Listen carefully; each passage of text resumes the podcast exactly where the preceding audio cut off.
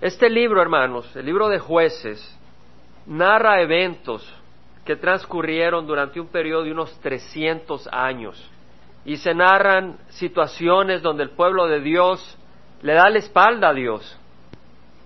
Y cuando le da la espalda a Dios, Dios remueve su bendición sobre ellos y entran bajo la opresión de sus propios enemigos.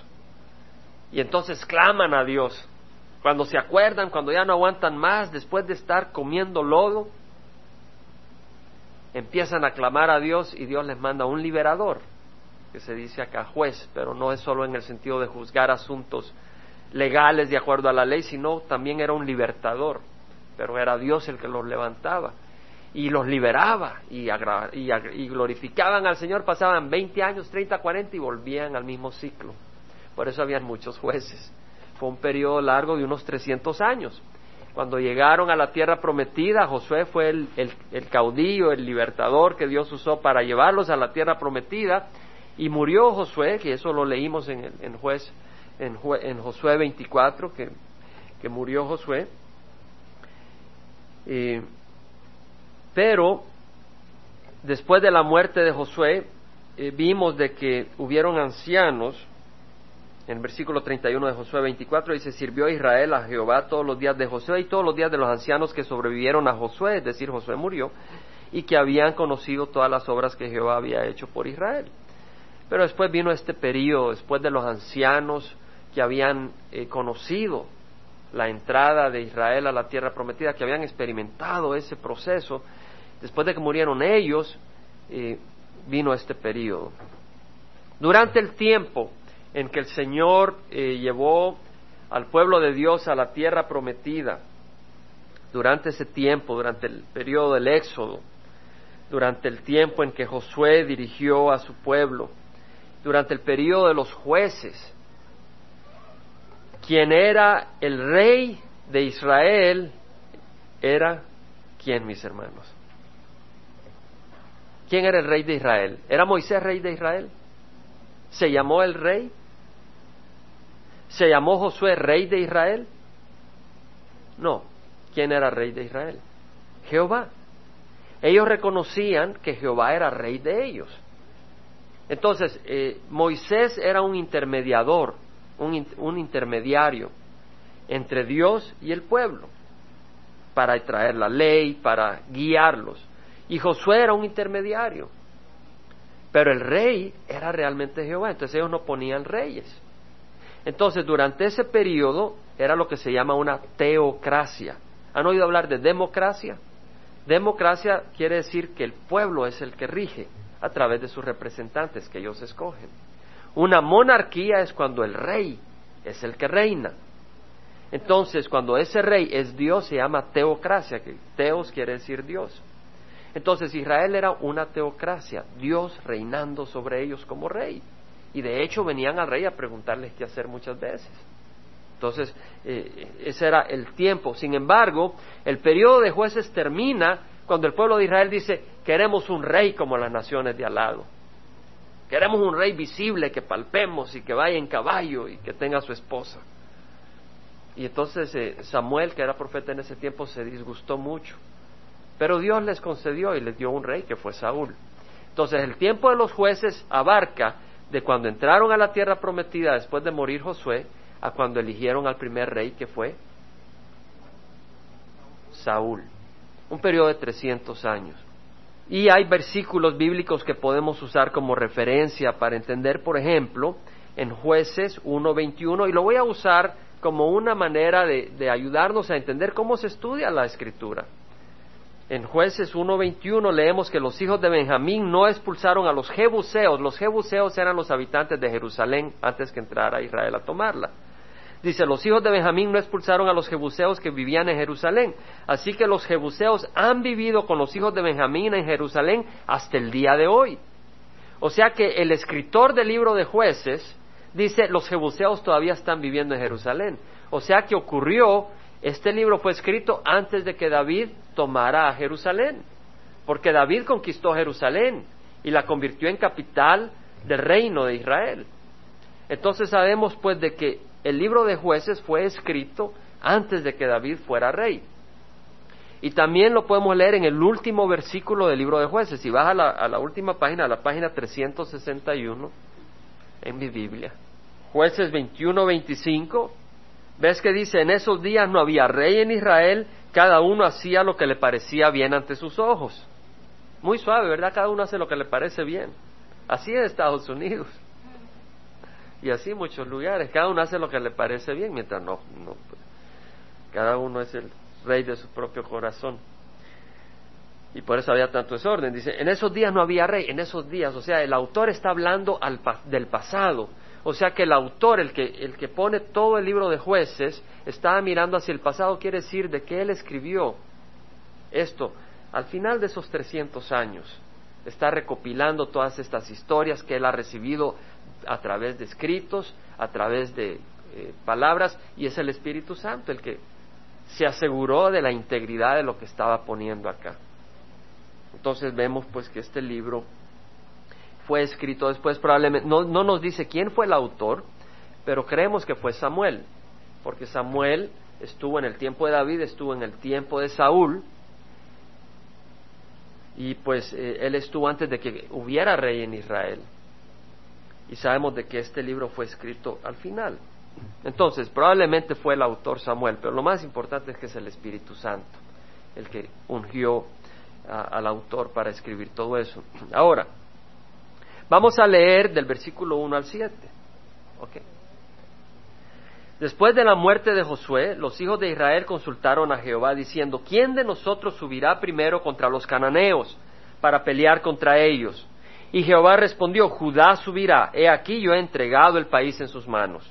Entonces Judá dijo a su hermano Simeón, sube conmigo al territorio que me ha tocado para que peleemos contra los cananeos, yo también iré contigo al territorio que te ha tocado.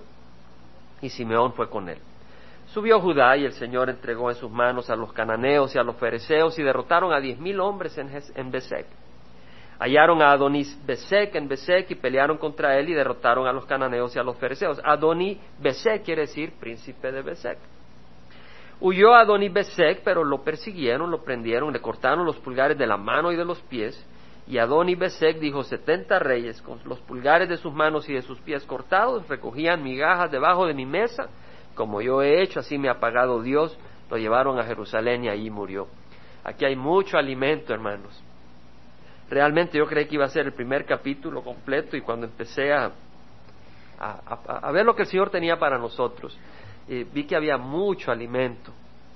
Vamos a empezar en el versículo 1, donde dice, después de la muerte de Josué, los hijos de Israel consultaron a Jehová diciendo, ¿quién de nosotros subirá primero contra los cananeos para pelear contra ellos? Los cananeos eran los habitantes de la tierra de Caná.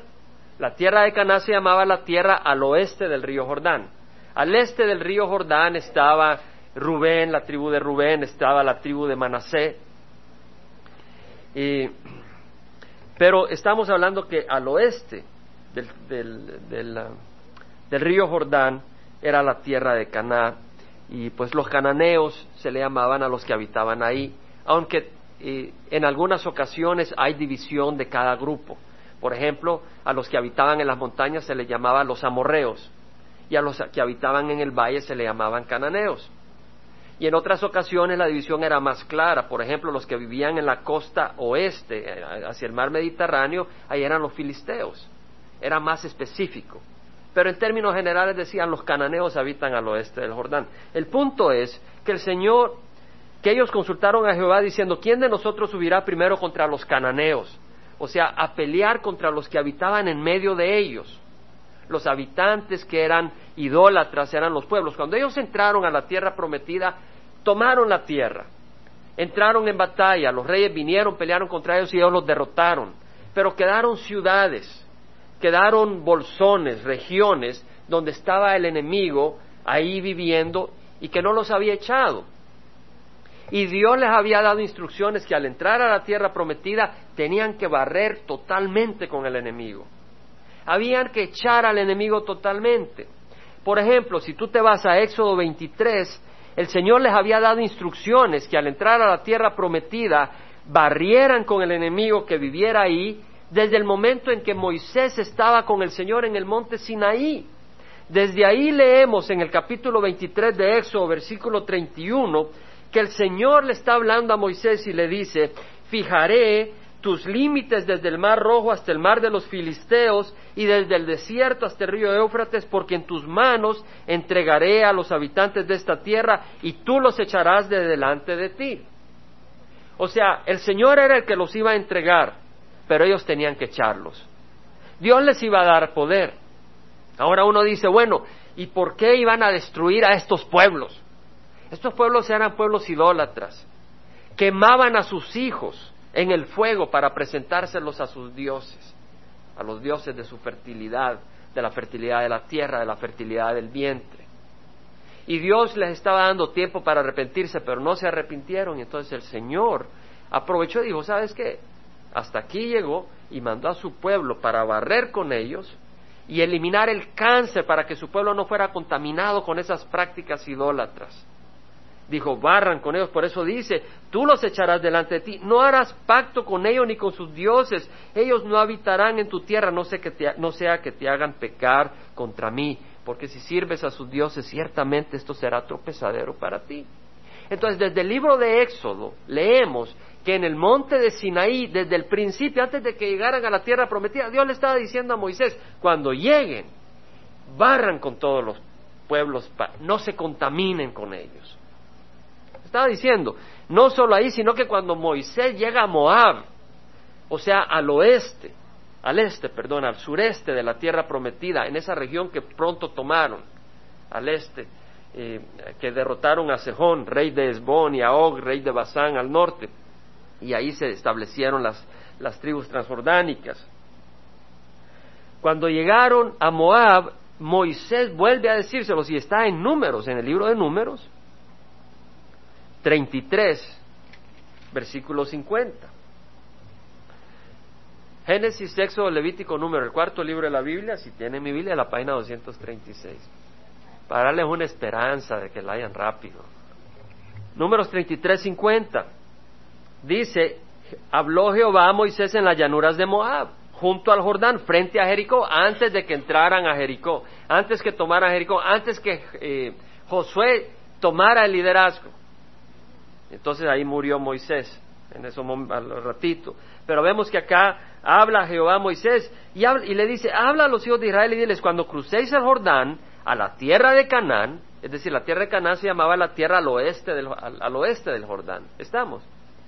le dice, expulsaréis a quienes, dice, versículo 52, a todos los habitantes, a todos, y destruiréis que todas sus piedras grabadas. Sus piedras grabadas eran piedras religiosas, con una religión que no era de acuerdo a la palabra de Dios. Porque la religión del hombre está basada en lo que el hombre piensa que es bueno. Cada quien hace lo que le parece. Pero la religión de Dios es revelación. Es lo que Dios nos revela. ¿Quién de nosotros ha estado al cielo en el cielo para saber cómo son las cosas celestiales? Nadie excepto Jesucristo. Nadie excepto Dios mismo. Por eso Él nos revela las cosas celestiales y nos las ha dejado escritas en la Biblia. Entonces tenemos una guía para las cosas celestiales, que es la Biblia.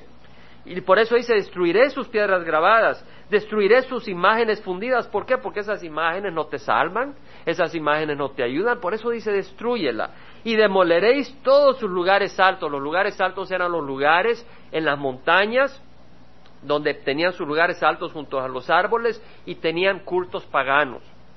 Y tomaréis posesión de la tierra y habitaréis en ella porque os he dado la tierra para que la poseáis. En el versículo 55 dice, pero si no expulsáis de delante de vosotros a los habitantes de la tierra, entonces sucederá que los que de ellos dejéis serán como aguijones en vuestros ojos. Imagínate un alfiler en el ojo. Y como espinas en vuestros costados. Yo a veces me, he metido una espina en la mano y ya está, ay. Y ahora imagínate las espinotas del desierto en el costado. Y os hostigarán en la tierra en que habitéis y sucederá que como pienso hacerle a ellos, os haré a vosotros. O sea, el Señor está diciendo, así como lo voy a destruir a ellos, si ustedes se contagian con el mismo mal, lo voy a tener que destruir a ustedes también. Porque pues el cáncer lo, lo cortas, cuando ves que hay cáncer tú no lo alimentas, tú lo eliminas.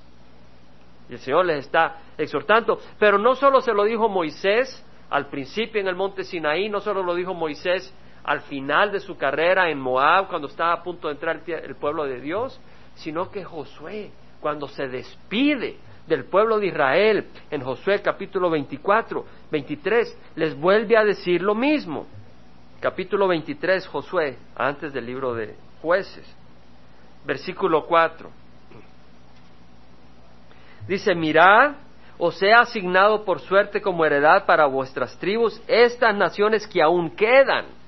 O sea, ya habían tomado la tierra prometida, pero habían naciones, habían grupos que quedaban y les dice, los he asignado y que Jehová vuestro Dios las echará de delante de vosotros y las expulsará de vuestra presencia, y vosotros poseeréis su tierra tal como Jehová vuestro Dios os ha prometido. Esforzaos pues en guardar y en hacer todo lo que está escrito en el libro de la ley de Moisés, para que no os apartéis de ella ni a la derecha ni a la izquierda. Dios no nos dice juega, juega conmigo. Dios no te dice mi, mi, mi fe, mi llamado es lo que te da la gana hacer. Dios dice, ¿sabes qué? No te desvíes ni a la derecha ni a la izquierda de lo que yo te digo. Es como que un cirujano diga, no, a mí me gusta cortar así más o menos. Pues tú no vas a la mesa del cirujano. Ahora un cirujano dice, ¿sabes qué? Cuando yo corto, yo no me desvío ni a la derecha ni a la izquierda. Ahí corto, exactamente como debo de cortar. Pues es mejor ese cirujano. Señor dice, no te desvíes ni a la derecha ni a la izquierda, a fin de que no os unéis con estas naciones las cuales quedan entre vosotros. No mencionéis el nombre de sus dioses, ni hagáis a nadie jurar por ellos, ni los sirváis, ni os inclinéis ante ellos. Sino que Jehová vuestro Dios, a Él os allegaréis como lo habéis hecho hasta hoy. Entonces entendemos, entendemos de que ellos entendieron que había que expulsar a la gente que estaba en la tierra prometida. Amén. Y en el versículo 1 de, jueces leemos que dice, después de la muerte de Josué, los hijos de Israel consultaron a Jehová diciendo, ¿quién de nosotros subirá primero contra los cananeos para pelear contra ellos? Ellos entendían que tenían que echarlos, que tenían que sacarlos. Primer punto, ellos entendían que convenía consultar con Jehová. Fíjate lo que dice, consultar. Ellos podían haber dicho, ok, ya el Señor nos dijo, hay que derrotar a estas naciones, hay que sacarlas. A ver, vamos las tribus, nos reunimos, vamos a hacer un plan y las vamos a derrotar de esta manera, vamos a hacer unas flechitas ahí bien armadas, le vamos a echar veneno de víbora y, y así nos vamos a acabar al enemigo. Planes de hombres, ¿verdad? Pero no fue así como hicieron ellos. Ellos dijeron, vamos a consultar a Jehová. Ya sabemos que hay que echarlos, pero ¿cómo? ¿Cómo lo vamos a hacer? Consultemos con Jehová. Ellos consultaron primero con Dios. Pueden guardar como referencia algunos versículos. Quédense acá en jueces, pero les voy a dar algunas referencias. En Isaías 28, 29 dice la palabra del Señor, Jehová de los ejércitos ha hecho maravilloso su consejo y grande su sabiduría. El consejo de Jehová es maravilloso. Imagínate tú quieres tal vez construir una casa o algo, o quieres hacer algo y, no sabes cómo alguien te dice, mira, ¿por qué no lo haces así? Dice, wow, qué maravilloso consejo. El consejo de Jehová es maravilloso y grande su sabiduría. ¿Quién va a ser más sabio que Dios? Ves los animalitos, ves a un gato, ves a un perro y cómo está hecho. Y no tienes que ver solo, piensa en el cuerpo humano. Y hoy en la mañana estaba reflexionando que si una uña la tengo metida en el pie, gran dolor. Y mis uñas están bien, pues, o sea, no tengo ni una uña metida en el pie, puedo caminar bien.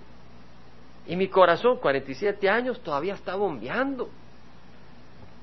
Las bombas del mundo, la bomba de agua del carro no te dura 47 años.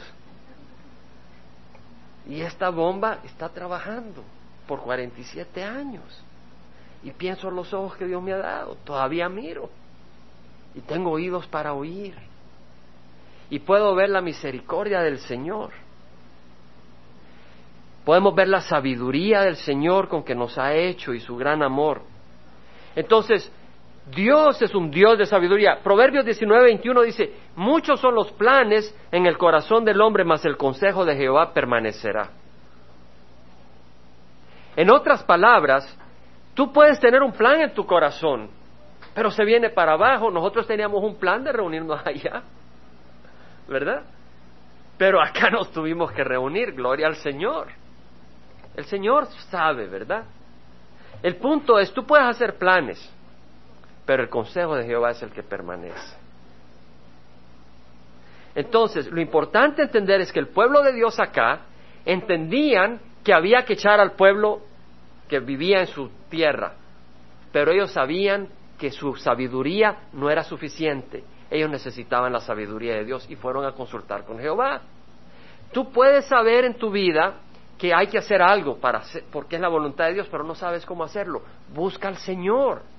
No lo hagas en tu propio entendimiento. El mismo Señor Jesucristo, y este es un versículo que espero no lo memoricemos, en Juan 5:30 dice, yo no puedo hacer nada por iniciativa mía. Como oigo, juzgo, es decir, como oigo, así evalúo y considero las cosas. Y mi juicio es justo, porque no busco mi voluntad, sino la del que me envió. O sea que Jesucristo mismo, y lo hemos dicho y lo hemos repetido, lo vamos a repetir muchas veces, porque para mí es uno de los versículos claves para el cristiano, no para el no cristiano, sino para el cristiano. Jesucristo mismo dice, no puedo hacer nada por iniciativa mía, nada de lo que hago es porque me dio la gana, sino que todo lo que hago, él sabía que tenía que venir a morir a la cruz, y él sabía que iba a resucitar, pero imagínate que lo único que él hubiera considerado era la voluntad de Dios de que él muriera en la cruz y resucitara y no hubiera considerado el camino para llegar a la cruz. Y hubiera fallado y hubiera pecado una vez, la cruz de nada hubiera servido. Entonces, en cada momento de su proceso, Jesucristo no solo se concentró en que iba a morir en la cruz, sino que en cada momento estaba buscando la voluntad de Dios. Y nosotros debemos de buscar la voluntad de Dios en cada una de las etapas de nuestra vida mientras buscamos hacer su voluntad. Dice Proverbios 28, 26 como referencia, escríbelo porque quiero avanzar y vamos a seguir en jueces. Proverbios 28, 26 dice, el que confía en su propio corazón es un necio. ¿Cuántas personas quieren ventilar su propia opinión? Y ahí nos vamos todos en la jugada, ¿no? Muchas veces queremos ventilar nuestra propia opinión. Y el Señor nos dice que maduremos. Dice, el que confía en su propio corazón es un necio, pero el que anda con sabiduría será librado. La palabra del Señor en Jeremías 17, 9 dice, más engañoso que todo es el corazón y sin remedio, ¿quién lo comprenderá? Tu corazón es engañoso, mi corazón es engañoso. Por eso el Señor nos dice, déjate guiar por tu conciencia, porque nuestra conciencia está corrupta. Hay algo más sólido que la conciencia, la palabra del Señor. La palabra del Señor es más limpia que nuestra conciencia. Por eso tenemos la palabra del Señor. Ahora, dice el salmista, encomienda a Jehová tu camino, confía en Él que Él actuará. Ellos estaban encomendando en Jehová su camino. Ellos tenían que tomar la tierra prometida, las áreas donde había entrado el enemigo, ellos tenían que echarlos. ¿Cómo lo iban a hacer? Ese camino, ¿cómo lo iban a hacer? Se lo encomendaron a Jehová. Señor, ¿cómo lo vamos a hacer? Por ejemplo, queremos dar unos ejemplos prácticos. Dios no aprueba los bares donde se embarracha la gente, donde a veces tienen mujeres en forma indecente. Dios no lo aprueba porque eso pues no trae nada bueno. Eso destruye la vida. Pero eso no te da derecho a ti, ok, vas a decir, que somos cristianos, no queremos bares, vamos a ir a matar a los dueños de los bares. O sea que cómo hacer las cosas son importantes. No solo lograr las cosas, sino que cómo vas a hacer las cosas. Eso importa. Y entonces la gente se dieron cuenta que cómo iban a echar al enemigo era importante y querían la voluntad de Dios. Imagínate que el Señor dice, mira, ayudemos a los huérfanos, ayudemos a las viudas, y tú dices, ok, vamos a hacer una fiesta acá con bailes sensuales y así sacamos dinero para ayudar a, a las personas, a, los, a, las ancianitas, a los, a, los huérfanos, y el Señor no lo va a aprobar, porque tu método no es del método del Señor. Si queremos alcanzar a Orange, debemos de hacerlo de acuerdo a la sabiduría de Dios. Podemos aquí decir, aquí lo vamos a hacer, y nos sentamos todos, hermanos, ¿cómo vamos a alcanzar a Orange? Y el Señor se ríe. Dice, no es así, déjame decirte cómo lo vamos a hacer. Debemos de buscar la voluntad del Señor. Ahora, el Señor nos da sabiduría. ¿Cómo? Mediante su palabra. Puedes apuntar Proverbios 2.6, dice, Jehová da sabiduría, de su boca vienen el conocimiento y la inteligencia. Si tú quieres sabiduría en tu vida para hacer las cosas, busca la palabra del Señor. Llénate de la palabra del Señor. La palabra del Señor te va a decir, te va a hacer ver porque es una luz. Y cuando tú empiezas a planear algo, sabes que voy a hacer esto de esta manera, pero tú has estado leyendo la palabra del Señor. La palabra del Señor te dice, eso no es como yo hago las cosas. Y te va a dar luz. Salmo 119, 99 dice el salmista, tengo más discernimiento que todos mis maestros porque tus testimonios son mi meditación. Necesitamos discernimiento, o sea, poder distinguir lo que es bueno y lo que no es bueno en las maneras que hacemos las cosas. Y Dios nos da ese discernimiento a través de su palabra, meditando. Es necesario meditar en la palabra. Estábamos cantando en la canción esa de, de que nuestra alma, nuestra vida salió de la mano del cazador, de que el lazo se rompió. Yo empecé a meditar en esa alabanza. Y hermano, le voy a decir algo, no me lo tomen a mal. Yo no sé qué está pasando, pero en la alabanza no he sentido que estemos meditando en las palabras. Se lo digo con amor, que el Espíritu les confirme. Yo le pedí hoy a, Osvaldo, nos reunimos con Laura, vamos a bajar un poquito el volumen del micrófono porque quiero que toda la congregación participe. Meditemos en lo que estamos diciendo. Yo empecé a meditar en esa alabanza, la segunda antes de la última, de cómo cual ave huyó mi vida del cazador y estuve pensando en situaciones específicas en mi vida donde realmente como ave yo huí. Yo no me daba cuenta que como ave estaba huyendo de esas situaciones, pero era la misericordia del Señor. Aprovechemos estas cosas. Aprovechemos realmente a sacarle jugo al tiempo que venimos nosotros como iglesia. Jeremías 8:9 dice, los sabios son avergonzados, están abatidos y atrapados, los sabios de este mundo. He aquí ellos han, ellos han desechado la palabra de Jehová. ¿Y qué clase de sabiduría tienen? Dice. La sabiduría del mundo es un fracaso, hermanos. La sabiduría del mundo es un fracaso. Mira, hay sida, hay embarazos no planeados y ¿cuál es la solución del mundo? Distribuyamos profilácticos en las escuelas. Aprenden a ignorar, a no valorar el propósito de una vida, a buscar el placer fuera del marco de la responsabilidad y el amor verdadero. ¿Y cuáles son los resultados? Los profilácticos no siempre funcionan. Entra la promiscuidad y de repente sale una chica embarazada y la criatura sin un padre. O luego la terminan destruyendo si no tienen temor a Dios. O luego vienen corazones quebrantados porque la chica después se da cuenta que este joven por un ratito pues era el, príncipe, pero cuando había responsabilidad dio la espalda. Y el príncipe desapareció y se quedó en una situación triste. Corazones quebrantados, jóvenes que andan de, de placer en placer y la vida se convierte en un zapato usado. El sabio de este mundo, Dios no nos hizo, venimos de los simios, todos vienen de una gran explosión, el Big Bang. Luego se sorprenden cuando Julián anda de novio con Adrián, es cierto. O cuando la mamá deja al padre de los niños para unirse con otra mujer. Se sorprende. Pero si venimos del mono, pues ¿quién puede decidir cuál es el patrón apropiado? ¿Quién puede decidir que el hombre y la mujer y el hogar así debe ser? Si venimos del mono, todo es accidental.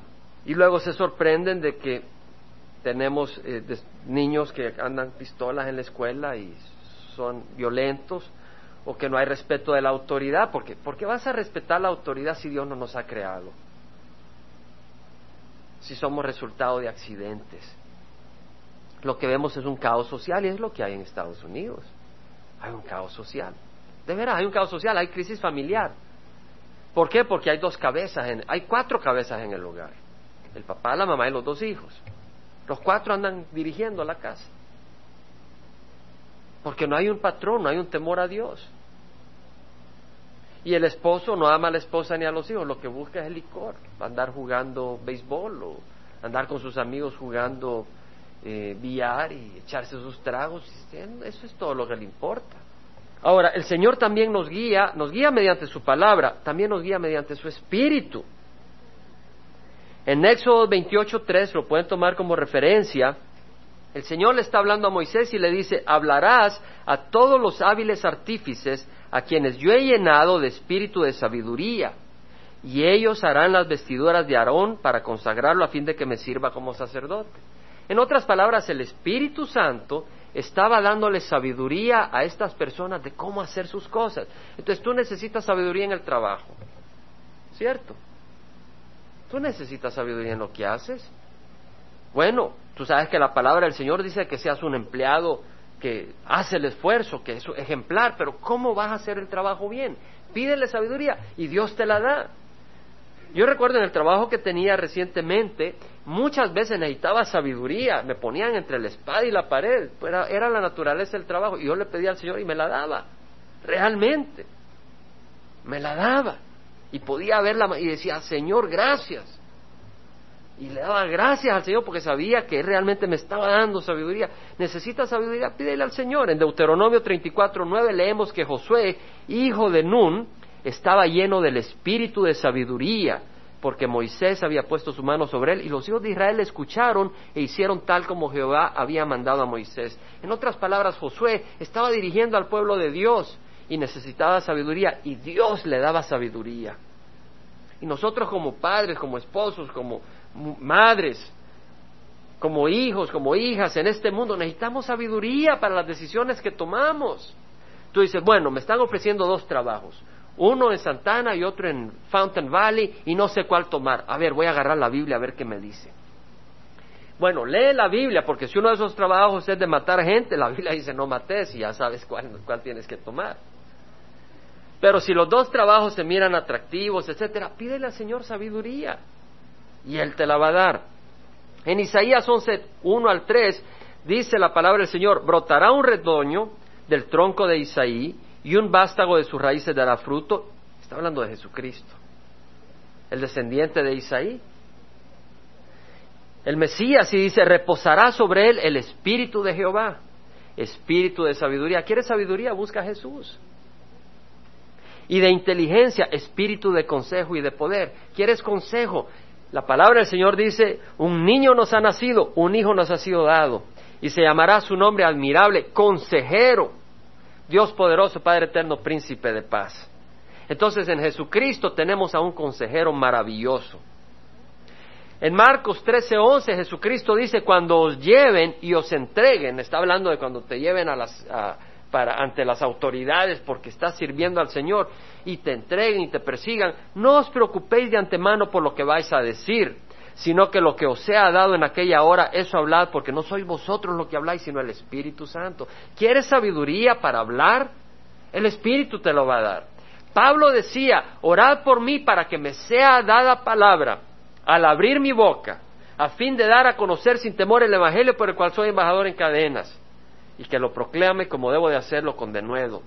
En otras palabras, Pablo decía, oren para que me sea dada palabra, es decir, que el Espíritu ponga esas palabras. ¿Quiere decir que no vas a hacer ningún esfuerzo estudiando la palabra del Señor? No.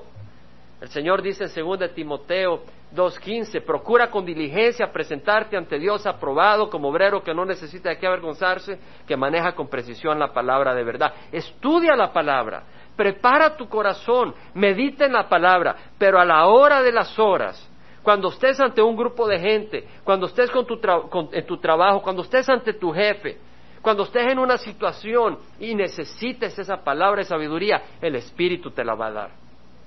Eso es lo que está diciendo el Señor. En 1 Corintios 12:8 dice, a uno le es dada palabra de sabiduría por el Espíritu, a otro palabra de conocimiento según el mismo Espíritu. Salomón tuvo palabra de sabiduría. Cuando empezó a reinar, vinieron dos mujeres que eran mujeres que ofrecían su cuerpo por, por beneficios económicos. Y ambas tenían un bebé, pero una de ellas el bebé murió. Y vinieron las dos diciendo que el bebé vivo era de ellas. Y vinieron ante Salomón y le dijeron, el bebé vivo es mío. Y Dios le dio palabra de sabiduría a Salomón. ¿Qué dijo Salomón? Ok, agarren el bebé y lo parten en dos y la mitad se la dan a una y la mitad a la otra. Y la mamá que era verdadera dijo, no, dénselo a la otra mamá. La otra dijo, no, pártanlo. Y Salomón dijo, oh, oh, ya nos dimos cuenta quién es la verdadera mamá. Palabra de sabiduría. Y Jesucristo tenía palabra de sabiduría. Llegaron donde él y le dijeron, ¿tenemos que pagar tributo al César o qué? Y si decía que no, inmediatamente los romanos ahí se lo llevaban. Y si decía que sí, los judíos decían, este es traicionero, se fue con los romanos. Y Jesús le dijo, dame un denario. Y le dieron un denario. Le dijo, ¿qué es lo que ven acá? El César. Y el Señor le dice, da al César lo que es del César y a Dios lo que es de Dios. ¿Quieres sabiduría? Ven a Jesucristo. Ahora, el Señor, como vemos que dice que a uno le es dada palabra de sabiduría, palabra de sabiduría para tu vida. Estamos en el cuerpo de Cristo. El Señor va a usar a personas para darte sabiduría a ti. No seas tan arrogante de pensar de que solo tú con el Señor y que Él no va a usar a otra persona para darte sabiduría. El Señor va a usar a otras personas para darte sabiduría, para que seas humilde, para que entiendas que dependes del cuerpo de Cristo, porque así ha establecido Dios bendecir a su pueblo a través de una familia, que no seas una golondrina sola, que la hace sola. Dice, no, voy a usar a todo el cuerpo de Cristo, por eso no derrama todos sus dones el Señor a una persona, lo derrama en las distintas personas, para que el cuerpo sea de Cristo. Entonces él usa a otras personas. En Proverbios 15, 22, tómalo como referencia, dice, si con, sin consulta los planes se frustran, pero con muchos consejeros triunfan. ¿Quieres triunfar? Busca consejo. Ahora, ten cuidado de ser como las personas que a veces vienen y van donde fulano y si no te dicen lo que te gusta, vas donde otro. ¿Verdad? Tal vez tiene una situación y no te dijeron lo que te gustó, ah, pues a este no le oigo, voy a otro. Y vas, la octava persona te dijo, ah, este es sabio. Entonces es mentira, no estás buscando sabiduría, estás buscando a alguien que te diga lo que tú quieres hacer. El Señor dice, busca sabiduría. En Proverbios 12:20 dice, hay engaño en el corazón de los que traman el mal y gozo en los consejeros de paz. Oye, ten cuidado cuando escuches sabiduría de otra persona. Asegúrate que sea un consejo de paz. Porque la sabiduría que viene de lo alto es muy distinta a la sabiduría del mundo. Ve a Santiago 3:13. Y te invito a que me acompañes ahí, después de la epístola de Hebreos, página 351. Santiago 3:13. Por no comprar mi Biblia tienen problemas, hermano. Santiago 3:13. Dice, ¿quién es sabio y entendido entre vosotros? ¿Quién es sabio y entendido entre vosotros? Que muestre por su buena conducta sus obras en sabia mansedumbre. ¿Vemos la palabra sabiduría y mansedumbre unidas? La persona sabia no es la persona kaki, como dicen en Estados Unidos, o sea, toda así como gallo que anda entrando todo levantado, sino que en sabia mansedumbre. Pero si tenéis celos amargos, oye, si alguien te dice, ¿sabes qué? Mira, esto es lo que vamos a hacer y le echas la, le echas la zancadilla y te vas a lograr esto. Dice, si tenéis celos amargos y ambición personal en vuestro corazón, no seáis arrogantes y así mintáis contra la verdad. Esa sabiduría no es la que viene de lo alto. O sea que hay sabiduría que es del mundo y hay sabiduría que viene de lo alto. La sabiduría esa, dice, es terrenal, es natural, es diabólica. Ten cuidado la sabiduría y el consejo que recibes. Porque donde hay celos y ambición personal, ahí hay confusión y toda cosa mala. Mira si estás trabajando en la sabiduría de Dios o en la sabiduría del hombre. Pero la sabiduría de lo alto es primeramente pura, Oye, fulanita, ¿por qué no te casas? Bueno, es que aquel fulano ni me voltea a ver y entonces anda con unos shorts que es un problema. Y así lo estás tratando de agarrar. Dice, la sabiduría de lo alto es primeramente pura. Bueno, mira, yo quiero esta posición y... Ah, la otra persona pues tiene una buena relación con el jefe y... Pero el jefe no se ha dado cuenta de que le voltea a ver a su hija, ¿verdad? Entonces ya vas ya te diste cuenta que el fulano aquel voltea a ver a tu hija. Ah, de veras, ya, ya lo echaron y te dieron el puesto. Esa sabiduría no es pura. La sabiduría de Dios es primeramente pura, después pacífica. Pacífica, amable, condescendiente, llena de misericordia y buenos frutos, sin vacilación, sin hipocresía. Y la semilla cuyo fruto es la justicia se siembra en paz por aquellos que hacen la paz.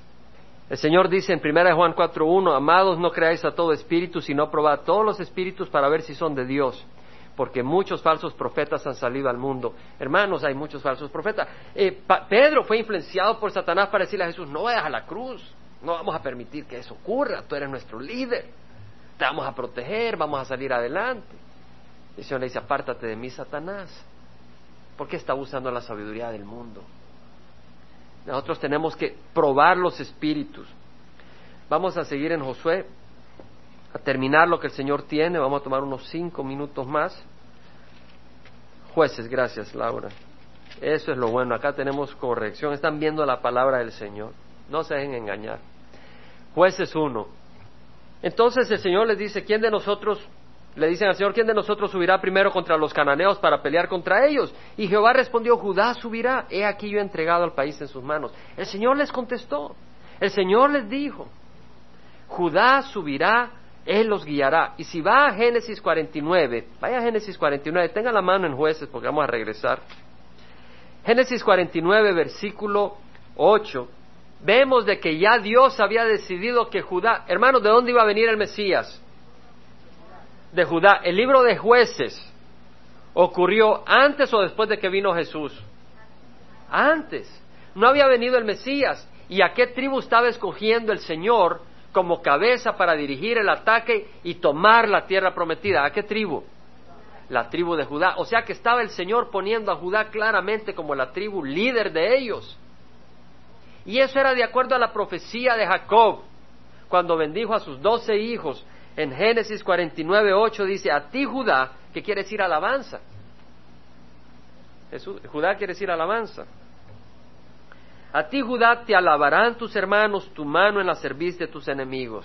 O sea que Judá iba a ser el que iba a triturar al enemigo. ¿Quién iba a triturar la cabeza de la serpiente?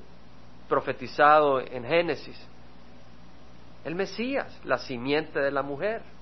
Y es interesante que no dice la simiente del hombre, porque eh, en términos eh, del Antiguo Testamento la simiente es del hombre. Pero cuando habla de la simiente de la mujer es porque el Mesías no iba a tener nada que ver con el hombre, porque iba a nacer del Espíritu Santo. Por eso era la simiente de la mujer. Es decir, él no era hijo biológico de José, era hijo biológico de María pero no del hombre. Por eso en la profecía hecha en Génesis, en los primeros capítulos, era que era la simiente de la mujer la que iba a aplastar la cabeza de la serpiente. Y dice, tu mano en la cerviz de tus enemigos se inclinarán a ti los hijos de tu padre. Todas las tribus iban un día y van un día a adorar a Jesucristo. Cachorro de leones Judá, de la presa, hijo mío, ha subido, se agazapa, se echa como león o como leona. ¿Quién lo despertará? El cetro no se apartará de Judá y nuestro gobernante Jesucristo gobernará por los siglos de los siglos. Amén. Dice, ni la vara de gobernante entre sus pies hasta que venga Silo y a él sea dada la obediencia de los pueblos. Viene Jesucristo y los pueblos lo van a obedecer. Luego en el versículo 3 vemos que dice, Judá dijo a su hermano Simeón, aquí está hablando la tribu de Judá. No Judá, o sea, Judá, el, hijo de Jacob, había muerto en esos días y Simeón había muerto en esos días, pero ellos eran hermanos carnales porque eran hijos, eh, eran hijos de Lea, la primera esposa de Jacob, la que le dieron gato por liebre, ¿se acuerdan? En vez de darle a Raquel, le dieron a Lea. Y de ahí nació eh, Rubén y nació, por supuesto, eh, Simeón y nació Judá. Entonces Judá dijo a su hermano, Simeón, sube conmigo al territorio que me ha tocado. Lo que queremos ver acá es que los hermanos unidos tomaron la victoria. Simeón, eh, Judá podía haber dicho, pues voy y, y tomo. Pero ¿qué hizo Judá? Él buscó el apoyo de su hermano para pelear la batalla juntos. Y nosotros debemos de estar unidos para vencer al enemigo. En Gálatas 6.2 puedes tomarlo como referencia, dice, llevad los unos las cargas de los otros y cumplir así la ley de Cristo. Si alguno está siendo aplastado y es tu hermano, no digas, bueno, pero ese, ese es él, no soy yo, pues. Estás equivocado, el enemigo de uno es enemigo de todos. En Filipenses 2.2 dice, hacer completo mi gozo siendo del mismo sentir, conservando el mismo amor, unidos en espíritu, dedicados a un mismo propósito. Debemos de tener un mismo propósito. Entonces Judá tenía que tomar, entrar a tomar, a, los, a derrotar a los cananeos, pero Simeón reconoció que era un mismo propósito de todos ellos y se unió con ellos para luchar y pelear. Entonces, que no diga una familia, bueno, ese es el ministerio de él, no tengo nada que ver, no, es el ministerio del otro. Eh. Estemos unidos. en un mismo propósito, para tener victoria y gozar las ventajas, el fruto de la victoria. Luego leemos en, uh, en, el versículo 5 que hallaron a Adoni Besek en Besek y pelearon contra él. Ahora, Besek era una ciudad que estaba en la tribu de Manasé, no estaba en la tribu de Judá, no estaba en la tribu de Simeón, esos estaban al sur, no estaba en la tribu de Benjamín que estaba al norte de la tribu de Judá, ni estaba en la tribu de Efraín que estaba al norte de la tribu de Benjamín, estaba arriba de ellos y tuvieron que subir hasta por allá a tomar esa, ese enemigo. Y de nuevo venimos al concepto y a la idea que no, que no importa dónde esté el enemigo, era enemigo de todo el pueblo de Dios. Es como que si hay un cáncer en el pie y tú digas, bueno, que diga la cabeza, bueno, no importa, mientras no lo tenga el cerebro, hay que, que, que se alimente. Si hay un cáncer en tu pie, elimínalo. Porque es tu cuerpo. Entonces tú tienes que entender de que el mal en una parte del cuerpo afecta a todo el cuerpo. Tenemos que entender eso. Y eso es lo que esto nos enseña. La otra cosa, le cortaron los pulgares de la mano y de los pies, porque si le cortan los pulgares de la mano, pues ya no podían agarrar una espada para pelear. Y si le cortan los pulgares del pie, mucho menos podían correr y, pelear. De esa manera lo, lo, lo hacían inútil para la guerra. Entonces, ¿qué hizo el pueblo de Israel? Hizo a este hombre inútil para la guerra. Pero ¿verdad que muchas veces en la iglesia vemos que la gente, en vez de inutilizar al enemigo, le da las armas? Es cierto. Muchas veces el hombre dentro de la iglesia, en vez de darle, en vez de cortarle las armas al enemigo, le da las armas. ¿Cómo? Ahí andas trayendo tus 24 cervezas a la casa. ¿Qué estás haciendo? Le estás dando armas al enemigo. Allá estás encendiendo programas sensuales. Ahí traes una revista de modas. Y el 95% de las modas son, no, no hay pudor. Y después te sorprende por qué tu hija salió embarazada. O traes música que, que no tiene ningún valor. Y dices, pues es música, ¿qué importa? Y ahí está, bombardeando en la cabeza la música. Y luego ves que empiezan a actuar las personas de una manera ridícula. Le has puesto, en vez de cortarle las armas al enemigo, en vez de inutilizar al enemigo, le estás dando armas.